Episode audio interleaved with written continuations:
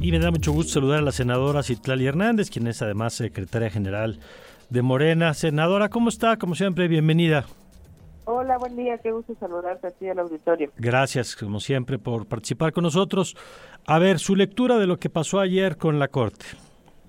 Pues mira, eh, lleva ya un rato que los diputados del PRI y del PAN deciden ir a promover acciones de inconstitucionalidad en la Corte y echar para atrás eh, pues avances o propuestas legislativas que han sido aprobadas. Eh, yo lamento que no se hayan ido al fondo del, del asunto, es decir, no discutieron los ministros eh, las reformas a los artículos de las dos leyes que se están planteando, se van por una por un tema de forma, dicen que que no hubo un buen proceso legislativo y que por eso echan para atrás para atrás las leyes eh, ojalá nos equivoquemos, pero por lo que estamos viendo es un papel de la Suprema Corte de Justicia y del Poder Judicial eh, tratando de echar para atrás todo lo que legislamos, violentando eh, pues estas facultades específicas que tenemos en el Poder Legislativo. Eh, seguramente habrá, pues todo el tiempo están eh, litigando y utilizando, metiéndonos quejas e impugnando lo que hacemos eh, en el poder legislativo, etcétera, es el método que ha decidido la oposición.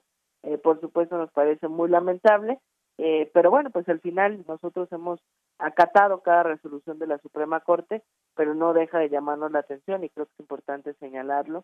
Pareciera que es la nueva estrategia de nuestros adversarios para detener lo que estamos haciendo. en, efecto, ayer la Corte no resolvió sobre el contenido, porque la, había dos tipos de impugnaciones, impugnaciones sobre eh, o la Corte puede revisar la constitucionalidad de lo aprobado eh, y puede revisar el procedimiento de lo aprobado. Y ayer la resolución fue sobre el procedimiento. Y básicamente lo que dice la Corte o lo que concluyeron los nueve de los once ministros es que no se cumplió con el proceso y que en, al no, no cumplirse con este proceso pasaron varias cosas. Por ejemplo, que las y los legisladores no tuvieron tiempo para conocer el contenido de las leyes por el volumen de información y por el tiempo en el que se les entregó que no hubo deliberación, más allá de la votación, que no hubo deliberación sobre el debate, digamos, sobre el tema. No es deseable, además de que está en la ley, pues, no es deseable que eso se cumpla en cada ley, sea de quien sea la propuesta. Sí, no, claro que es deseable y yo creo que lo malo es que para algunos se volvió, para los legisladores de oposición se volvió deseable hasta que eh, ahora ellos son minoría, ¿no?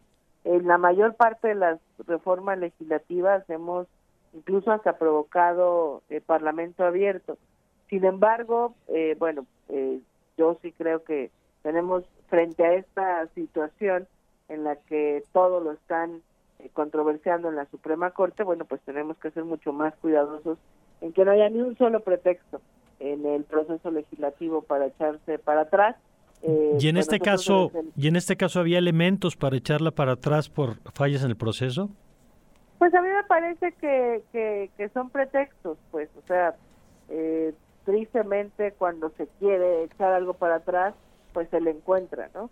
se alega el derecho de de, poder discutir o de poder profundizar más en una discusión legislativa, creo que tiene sentido, pero a mí me parece más bien que, es un pretexto para echar para atrás eh, estas reformas, que tenemos ministros ya en una posición eh, política en contra de lo que provenga de la cuarta transformación.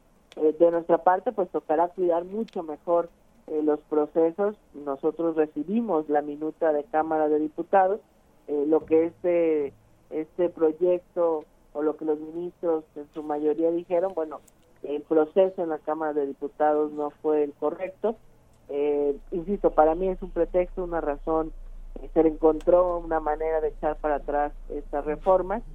sin embargo, bueno, pues lo que nos toca a nosotros es cuidar de manera totalmente pulcra, que no haya ni un solo pretexto para echar para atrás lo que vamos aprobando. vamos a ver qué pasa con lo que aprobamos. Eso le iba a decir, porque los mismos argumentos que se plantearon ayer pues son válidos para la discusión de las 20 leyes que se aprobaron. Es decir, la velocidad a la que se aprobaron, eh, hay hasta recuentos de en cuántos minutos se aprobaba cada una de las leyes, porque era el final del periodo ordinario de sesiones, porque así lo recibieron ustedes de la Cámara de Diputados, pero los mismos argumentos, digamos, pues van a aplicar y todo apunta a que van a echarse atrás por procedimiento esas otras 20 leyes. Pues mira, eso, eso es lo que a mí me parece preocupante. Ninguna de las 20 leyes, eh, o sea, la mayoría son leyes que, que no, no solo son un tema de nosotros, la ley minera, la 3 de 3, hay una serie de, de iniciativas y de leyes que aprobamos en este proceso que mencionas, pues que no afectan a nadie, que lo que está, que incluso sociedad civil, organizaciones, movimientos, eh, están respaldando. ¿Por qué al final se decidió, por ejemplo, no discutir? Pues porque estábamos la mayoría legislativa y acordamos no generar discusión y avanzar, porque la oposición había tomado la tribuna, estaba entorpeciendo durante dos semanas ya que sesionáramos, teníamos el tiempo encima, y la imposibilidad de llamar a un periodo extraordinario porque la oposición está en una negación absoluta. Pues teníamos hasta el 30 de abril para aprobar esto.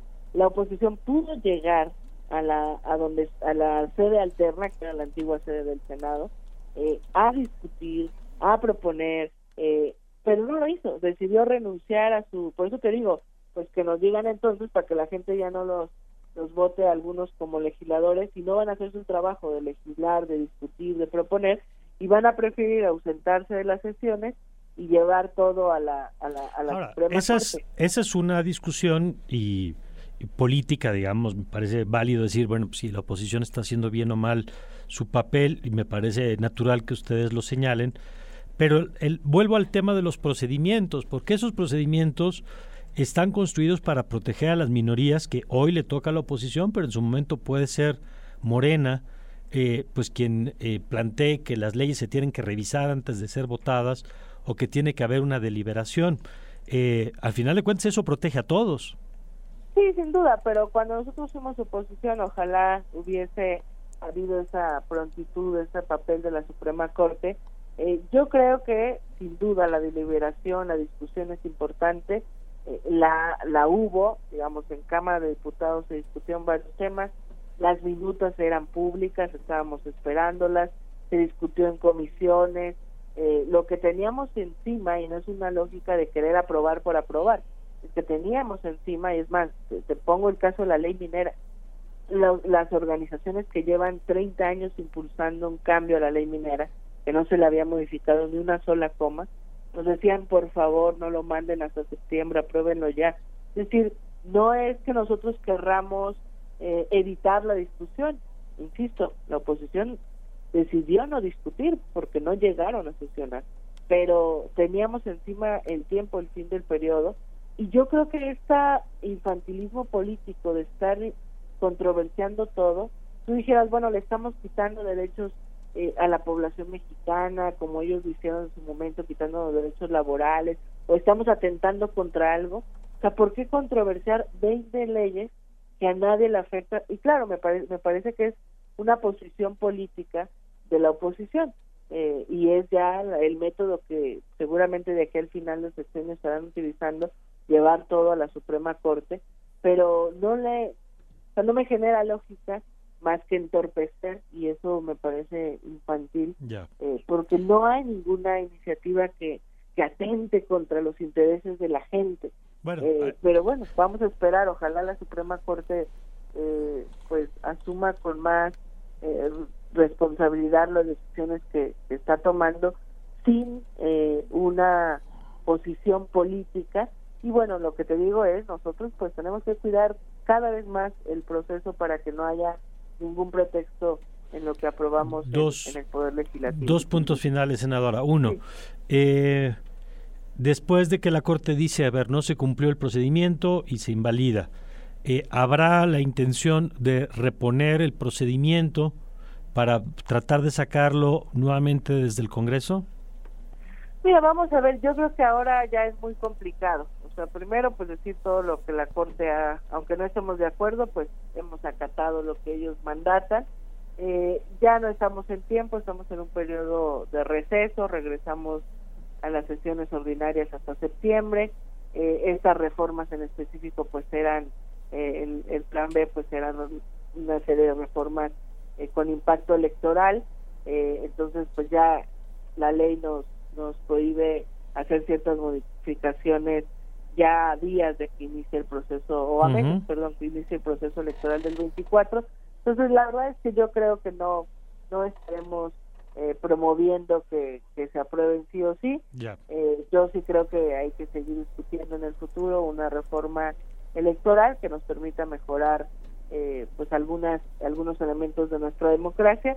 Pero bueno no, no nos vamos a cerrar. Tampoco era una de las reformas más prioritarias de la cuarta transformación. Eh, el presidente en su primer periodo de gobierno, en los primeros tres años, eh, aprobó eh, las iniciativas o mandó las iniciativas que consideraba fundamentales. Ya las de este periodo, bueno, pues algunas han avanzado, otras no, no nos vamos a cerrar.